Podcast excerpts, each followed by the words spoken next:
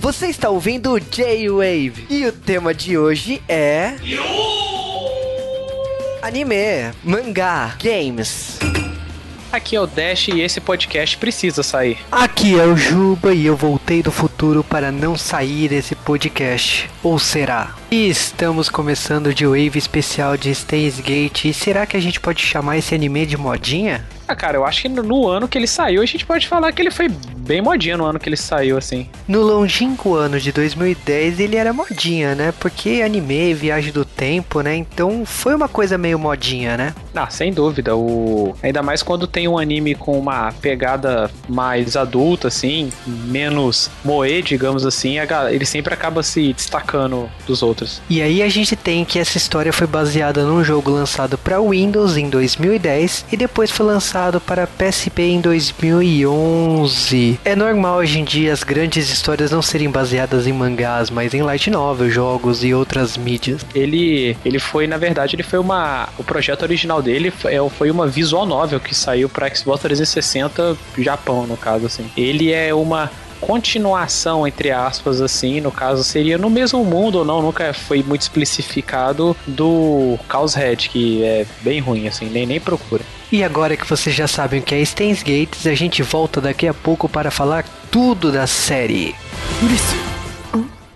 この前サイエン誌に論文が載ったよくご存知ですねどこか大学の研究室の方です貴様まさか機関が送り込んだエージェント機関 何です？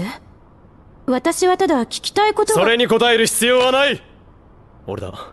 機関のエージェントに捕まった。ああマキセ・クリス誰と話してるんですか？ああ問題ない。ここはなんとか切りのああ。れ？電源が。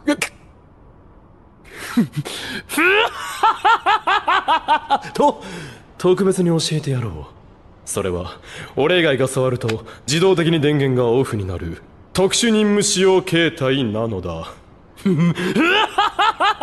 そう独り言お俺は全てをお見通しなのだ。天才少女よ。次に会う時は敵同士だな。え？さらばだ。ちょっと E antes de falar de Steins Gate, temos que falar curiosidades de produção. Primeiramente, né, nasceu como um jogo de Xbox 360 lá em 2009. Depois foi para Windows e seguido de PSP. Logicamente, rolou uma brincadeira aqui nos bastidores porque ninguém jogou Xbox lá no Japão, né? É, exatamente. Saiu com o visual novo, saiu para Xbox 360 no Japão. Esquece. Mas fez sucesso suficiente para ele ser adaptado para anime, pelo menos, né? Depois disso, saiu o mangá do autor Sarachi Yomi na antologia Comic Life em 2009. Depois saiu outro mangá feito por Kenji Mizuta, né, que é Steins Gate Volcano Rebellion, lá em 2010. E por fim saiu em também em 2010 Steins Gate Onsho no Buryanyan Motion, que saiu na Comic Clear. E aí, tipo, esses são os três mangás de Steins Gate. Lembrando que saíram três jogos de Steins Gate, inclusive para PlayStation 3. E, bom, falando um pouco das outras mídias, Steins Gate fez tanto sucesso que virou novela de rádio, virou CD drama e tem um uma, li uma longa lista de, de música, então é uma série de sucesso, principalmente por causa do anime feito em 2011 que gerou filme, gerou OVA, entre outras coisas.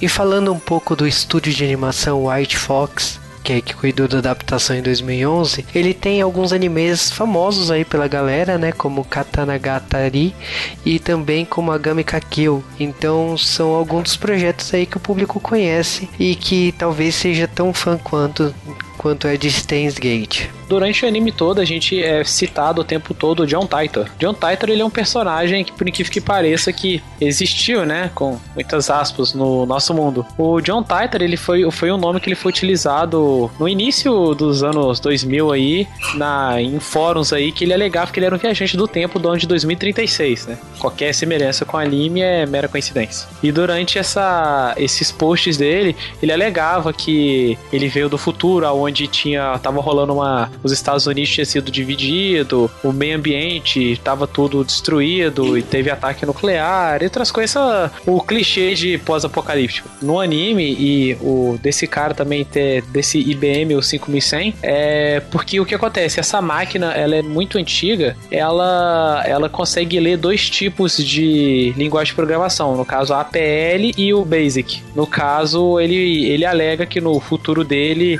ele precisa de uma máquina capaz de decodificar isso, que é com isso que a, a CERN, no caso, ela se comunica através desses, desses códigos. Por isso que precisa da máquina. Uma curiosidade que até hoje não se sabe se é verdade ou não é é que o realmente um modelo desse da IBM ele sumiu dos estoques na, na época antes do lançamento mesmo assim. Agora, se isso é verdade ou se isso é mentira, né? A gente não. Provavelmente a gente vai saber nunca. E é por isso que a gente deixa essa pergunta para vocês. Será que esse cara realmente existiu? E agora vocês fiquem com o podcast Stains Gate.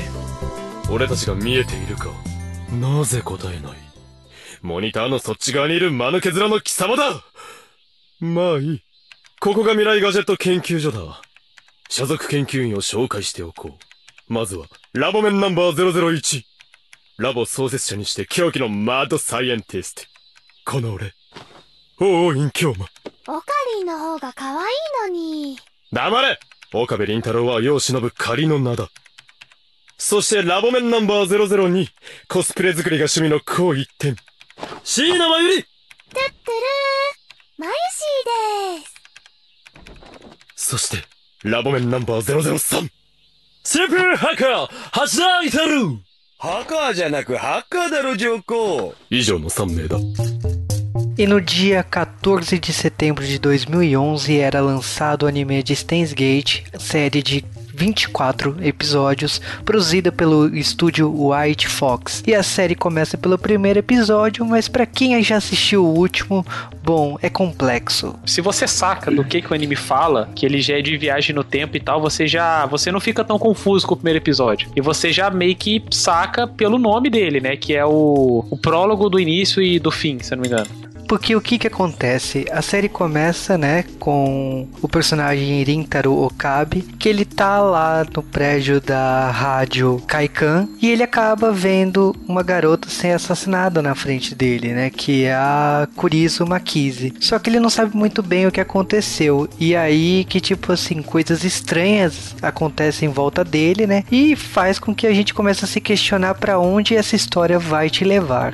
Não, é bem isso. Se você, se você cai de paraquedas assim, não sabe do que que o que que tá do que que o anime fala e tal, você acaba não entendendo nada e você acaba, sei lá, se você não, não for avançar pro episódio 2 assim, você vai pensar, ah, é só mais um anime psicodélico assim e acaba dropando assim. Que não, não faz muito sentido as coisas que acontecem ali. Na verdade faz, né? Vai fazer mais pra frente vai fazer sentido aquilo tudo. Exatamente, vai sumir gente ali no prédio onde eles estão e de repente eles descobrem que tem um acidente e caiu simplesmente um satélite na torre daquele prédio prédio, né? Paralelo a isso, também tem um seminário dentro daquele prédio onde ele vai reconhecer a garota, né, lá do comecinho do episódio, que é a Kurizo, que ela tá dando um seminário sobre viagem no tempo. Olha só que curioso. E o mais legal disso é que para Kurizo é impossível viagem no tempo, e aí ela acaba arranjando uma briga com o Nintaro que depois disso você percebe que eles vão virar uma dupla dinâmica, né? Aquela dupla que briga, briga, mas na verdade pode rolar alguma coisa a mais ou não. Isso também vai fazer que os dois acabem acabem se envolvendo e tendo que trabalhar juntos.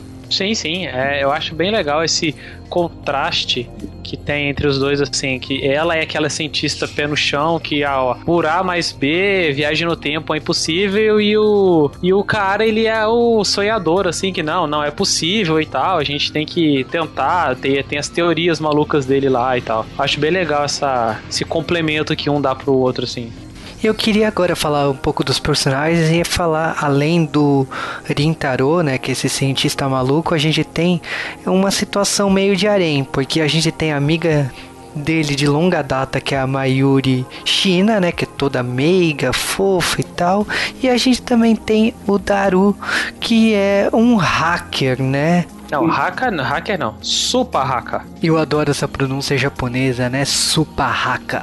Exatamente. O legal do Daru é que ele é praticamente aquele nerd que fica jogando RPG online, mas quando o Rintaro precisa dele para hackear alguma coisa, ele vai lá de bate pronto e consegue hackear. O legal é que o Irintaro ele tem essa questão da viagem do tempo, mas muito vai de insight, né, sabe? Ele recebe um, uma luz divina que a gente vai entender depois durante o anime, que tá dando umas dicas sobre a, a viagem no tempo e ele vai começando a fazer a experiência de acerto e erro. Então você vê teste com banana, você vê ele pesquisando coisas que já aconteceu no mundo de viagem dos tempos e tal. Então é uma questão bem diferente, é uma visão bem japonesa, bem diferente dos filmes americanos de viagem no tempo. Então pra quem tá acostumado com filmes ocidentais, é um puta chute no saco para você entender é, como que é as viagens do tempo aqui nessa série. Sim, eu, eu acho bem legal porque é, é aquela pegada bem de cientista mesmo. Eles vão na, na base da experimentação mesmo. Eles vão pegando, vai experimentando, tipo, ah, o que aconteceu? Ah, a banana aconteceu isso com a banana. Ó, tipo, ah, mas por que aconteceu isso? Por causa disso, disso, disso. Ah, vamos tentar outra coisa. Que é aquela coisa de testar, experimentar mesmo para ver se dá certo. O engraçado aqui é que o anime usa muito de piada dúbia, porque, tipo, eles fazem muitas experiências com bananas. E só que aqui fica aquele negócio, a banana sai como uma gosma. E aí, tipo assim, eles concluem que o buraco do tempo é menor que o objeto, ainda mais sendo uma banana. Então é por isso que a personagem Kurisu vive chamando eles de tarados, né? Uma coisa dúbia, né? Tipo, se você parar pra pensar, não é muito normal no Japão, tirando animes que nem o Shinchan, né? Que tem piada de duplo sentido o tempo todo, né? E aqui, a porra da banana que não cabe no buraco. Sim, sim. Aí a gente tem duas coisas para se falar dessa série. Primeiro que começa a se explorar o Moe, com a personagem Freeze Nanian, como o nome já diz, né? Então o Moe é aquela moda das garotas bonitinhas, fofinhas e que falam de forma engraçadinha e tal. E que tem muito anime de 2000 pra cá que tem essa, essa força do Moe. E tipo, a Feiris nessa série, ela é a rainha do Moe. Foi ela que estourou o Moe no bairro de Akihabara, que é o bairro dos otakus lá no Japão. E a gente também tem a questão da Kurisu, ela ser chamada várias vezes no anime de Tsundere. Tsundere é, veio de Evangelion, sabe? Aquela personagem esquentada, tipo Asuka, né? Que responde para aquele personagem bundão. Tipo, veio a Asuka meio que é responsável por esse termo.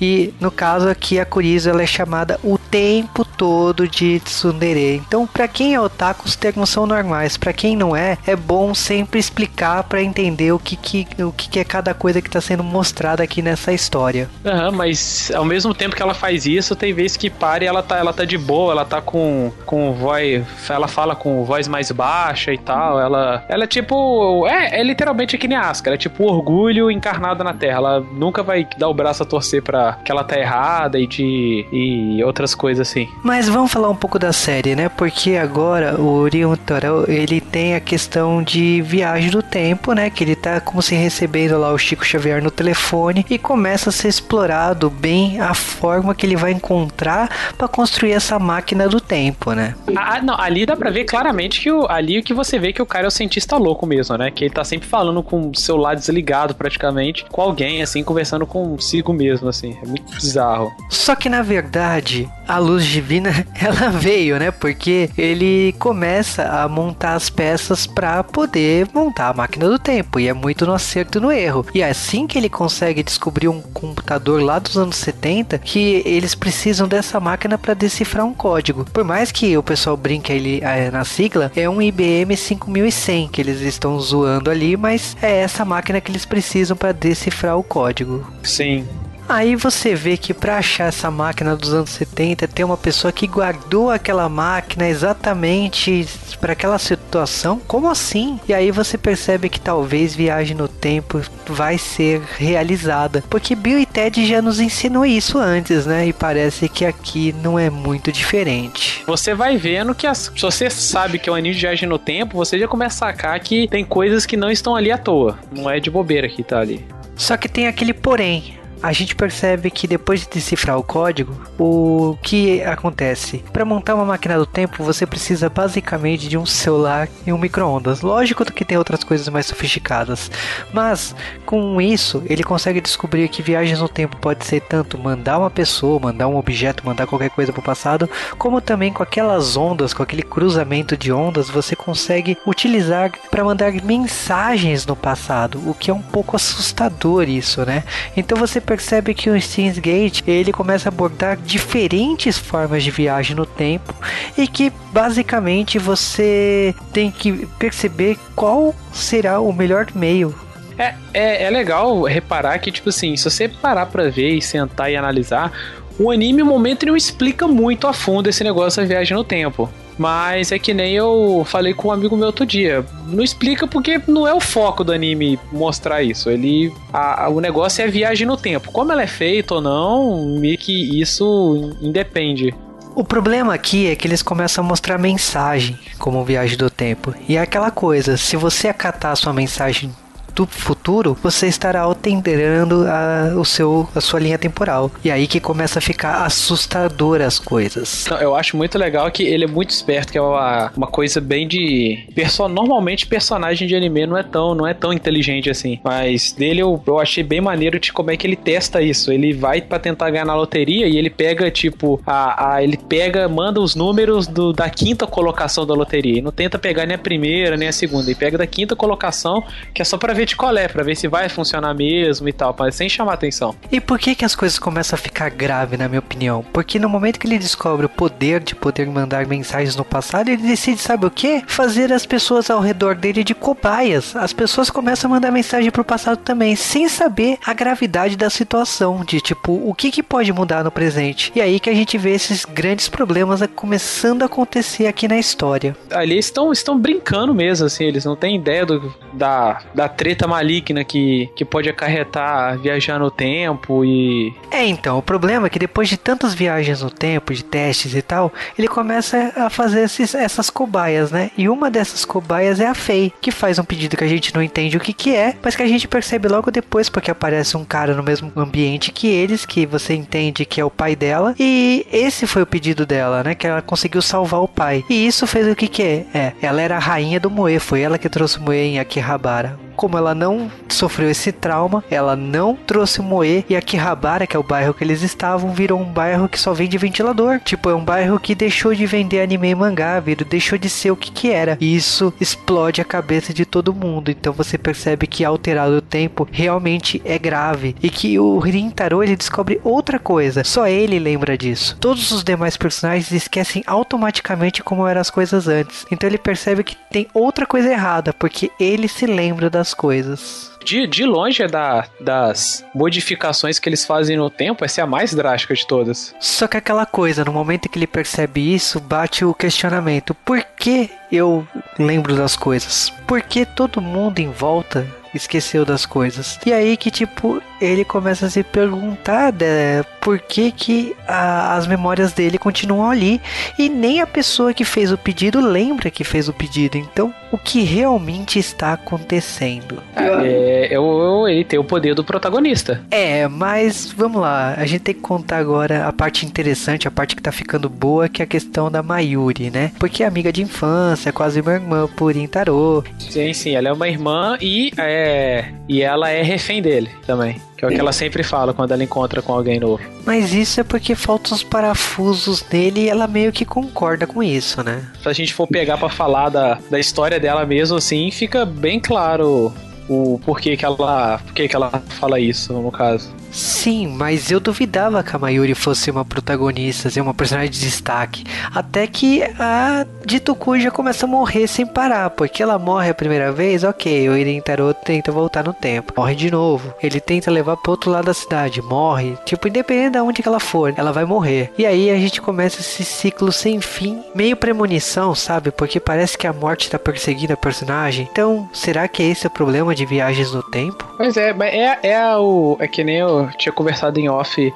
com você, é o para mim é o paradoxo do, do máquina do tempo, né? Porque ela precisa estar sempre morrendo porque é a motivação para ele criar a máquina do tempo é a morte dela. Logo, ela tem que estar sempre morrendo para ele sempre criar a máquina e por assim vai. É um loop infinito que ele tá preso ali. Só que ali, infelizmente, o cotado máquina do tempo não tinha um Morlock para avisar para ele isso. Só que o problema é que a morte da Mayuri acontece tantas e tantas vezes que você pensa, ok, o que que está acontecendo? Só que na verdade se você for entender a obra, você tá vendo que a Mayuri, a morte dela, acarreta numa linha do tempo nova. Então, se o Rintaro tá tentando salvar ela, imagina quantas linhas do tempo ele abriu a partir desse, de, dessa ação. E imagina a dor de cabeça que isso vai gerar no final das contas. Então, eu acho que o problema de Steins Gate começa aí. E, e é aquela coisa, tipo, no, no anime não, não chega a falar o número de vezes que ele faz isso, mas eu. Você pensa que, sei lá, deve ter sido milhares de milhares de vezes que deve ter acontecido isso. Tanto que chega um momento que ele tá, tipo, ele tá vendo a morte dela e tá deixando ela morrer de bobeira só para ver como é, como é que vai ser a próxima morte dela, assim, de tão anestesiado que ele tá da situação. E eu não disse que ia começar os problemas, porque a gente percebe que, tipo, para salvar a Mayumi, toda vez que ele tenta salvar a Mayumi, morre a. E aí ele tenta salvar as duas. Aí ele percebe que, tipo assim, ok, não dá para salvar desse ponto. Então de que ponto que eu tenho que salvar? Aí ele lembra que ele mandou aquelas mensagens lá atrás que alterou as linhas do tempo. E uma delas é a da Fei, que fez aquela alteração em Akihabara. Então ele acaba tendo que fazer que a Fei desfaça o pedido que o pai dela volte a morrer para que ele tente salvar a Mayumi. E aí que a gente começa a ver os problemas que estão em Steins Gate. Não, pois é.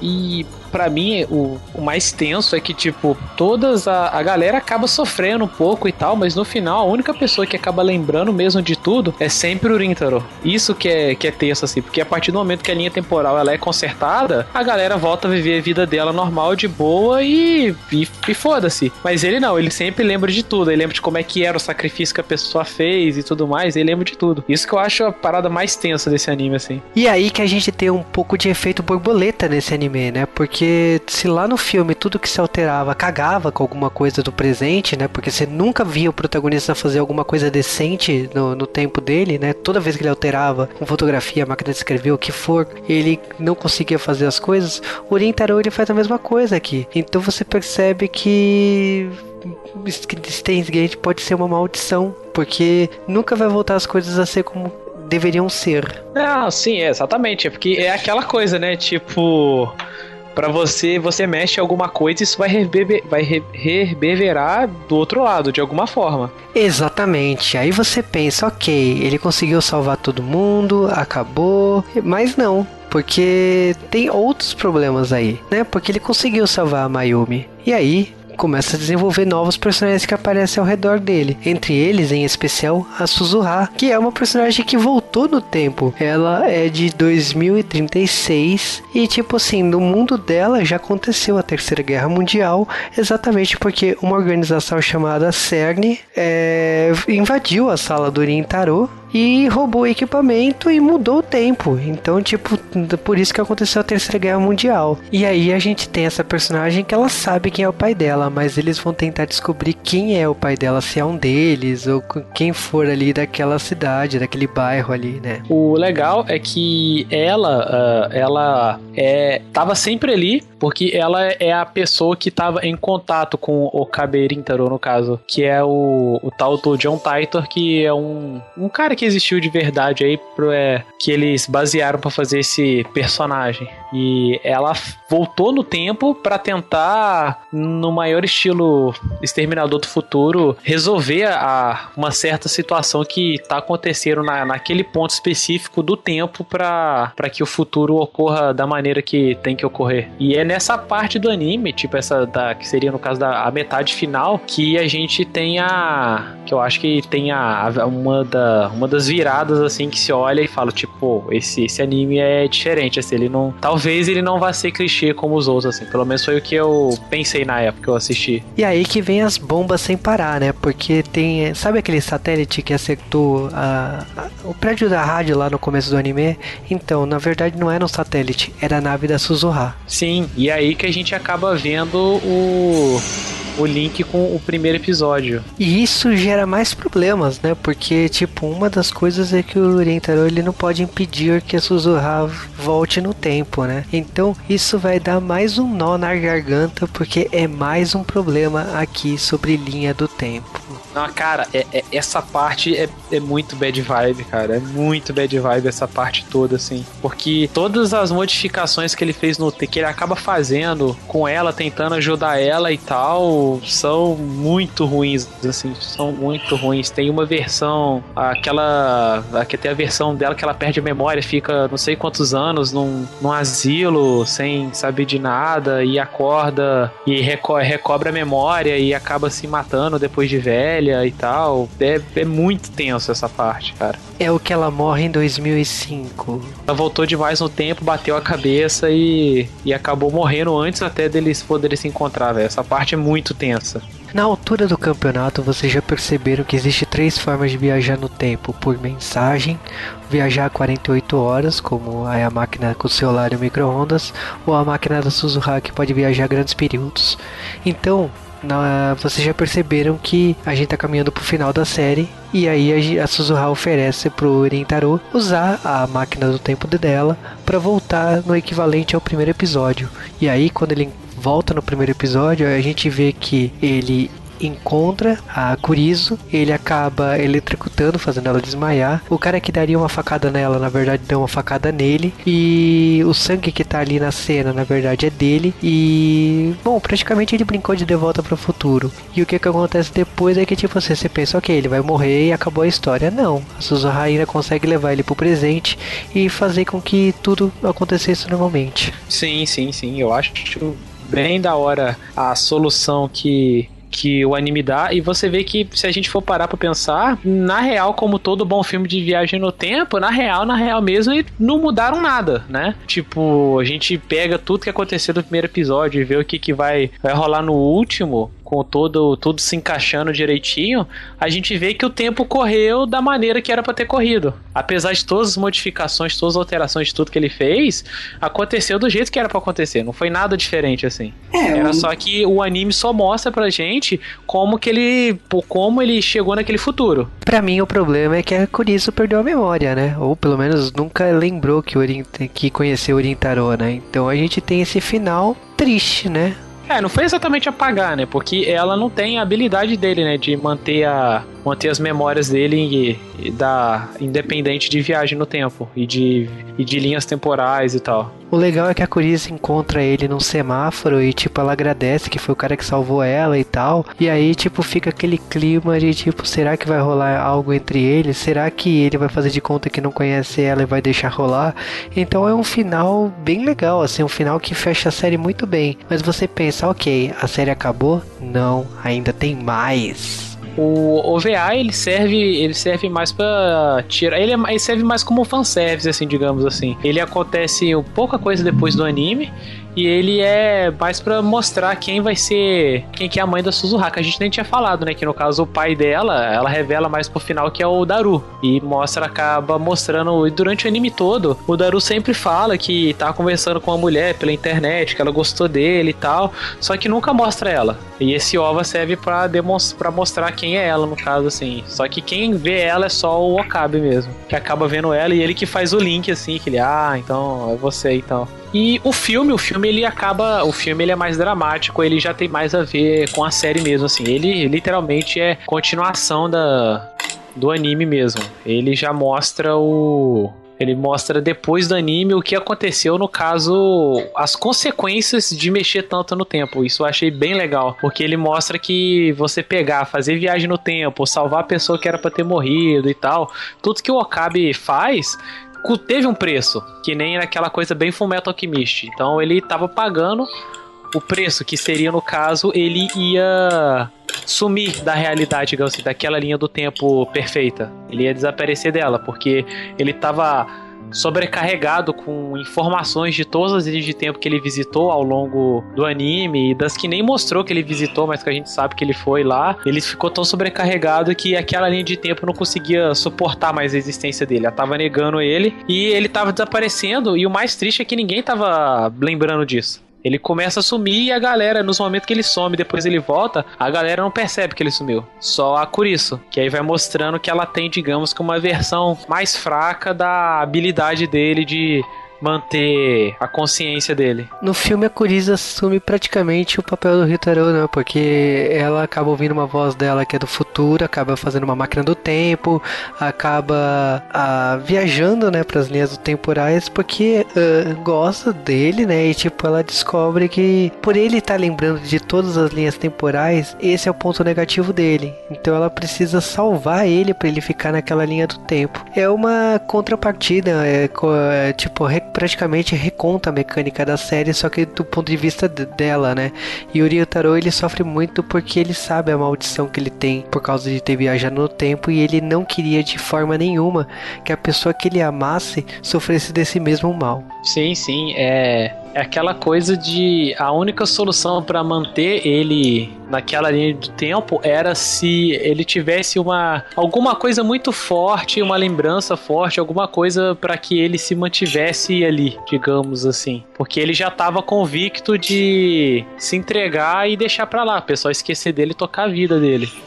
E aí rola o momento pedofilia, né? Porque a Suzuha aparece, bom, a gente já aprendeu uma lição, né? Toda vez que ela aparece, as coisas ficaram feias, né? Então o que, que aconteceu dessa vez? É legal, é legal que nesse filme fica claro que a Suzuha fala que quem fez a máquina do tempo e tal, na verdade, naquela linha do tempo foi a própria Kurisu. Isso, isso eu achei bem legal, que fica aquela coisa de tipo, olha, a você do. Quando ela, chega um momento que a Kurisu quer desistir, ah, cara, não vai dar certo, eu acabei matando ele sem querer e tal, vamos desistir e tal. Ela fala, ó, você do futuro criou essa máquina, então provavelmente você do futuro tem rancor de não ter salvo ele. Então eu tô aqui para te dar essa chance elas voltam para 2005, né? Porque para salvar ele, ela teria que fazer uma memória afetiva tão forte que apagasse as outras linhas do tempo. Assim, ela conhece uma versão bem jovem dele lá em 2005. Eles acabam tendo um diálogo e ela acaba beijando ele. Isso faz do que ele consiga ser salvo. Assim que ela volta no tempo,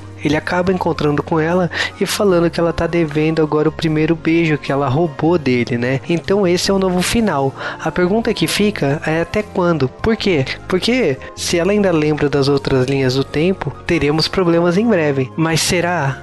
Já não vimos isso em Exterminador do Futuro que parece que nunca teremos o futuro salvo?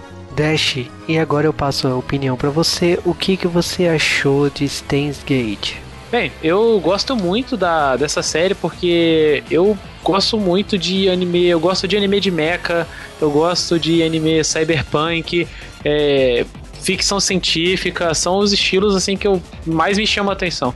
Se é algum desses temas, automaticamente eu vou ver. Se ele vai ser bom ou não, aí já é outra história. Steins Gate ele é surpreendentemente bom, porque ele começa com uma trama bem simples no início, assim, você olha, ah, é 12 primeiros episódios é apresentação de personagem, construção daquele mundo, e você fala, ah, não, não vai passar muito disso. E quando chega no episódio 12 e 13, assim, tem uma virada tão grande, uma curva dramática dos personagens, um arco geral da galera, assim, que eu fiquei assim, meu Deus, é o mesmo anime? E me surpreendeu bastante. A questão do OVA é aquilo, foi só um fanservice mesmo. E o filme eu gostei muito do filme, que ele serve como um excelente complemento da série como um todo, assim, para mostrar as consequências de que, tipo, você mexer com forças muito além da sua compreensão não é de graça. Você vai pagar o preço por aquilo. No geral, eu gosto bastante do anime, assim. Só me resta para quem não assistiu, eu indico ver, assim a gente acabou não aprofundando tanto de episódio a episódio, porque ia ficar, sei lá, acabar ficando meio enfadonho a gente ia falar de, dos detalhes, porque como ele é anime muito denso, a gente ficar discutindo teorias e falando aqui, a gente ia ficar até amanhã gravando, mas quem foi louco, não viu o anime ainda e ficou ouvindo até agora, assim, pega para assistir que você não vai se arrepender. Você vai ter, ainda vai ter bastante surpresa de coisas que a gente não falou no anime. Cara, se for para falar de Steins Gates, eu falo que primeiro eu sou apaixonado por viagens no tempo. Então, para mim o que me chamou mais atenção são as homenagens a toda forma de viagem no tempo que a história do cinema inventou. Então, Steins Gate é bom nesse sentido. Para mim, ele falha no quesito que demora 12 episódios para engatar. Acho que é o meu problema de Evangelion porque ele demora 12 ele demora metade da série para engatar, porque ele precisa apresentar aqueles personagens. Então você fica esperando, esperando, esperando, e aí quando ele vem, ele vem com força total. E isso pode ser um defeito, como pode ser uma qualidade, porque você precisa daquele tempo também para apresentar os personagens. Ah, o conceito é bem interessante, viagem no tempo e tudo mais. Bom, eu acho que vale a pena você assistir. Logicamente, alguns segredos já foram contados aqui, mas nossa, tem todas as explorações sobre as linhas do tempo, nome das linhas do tempo e tal. Então tem muita coisa que a gente não falou aqui nesse podcast. Por isso eu recomendo que tipo assim, você ouviu spoilers, tudo bem, mas vai lá, corre atrás porque Stays Gate é muito bom.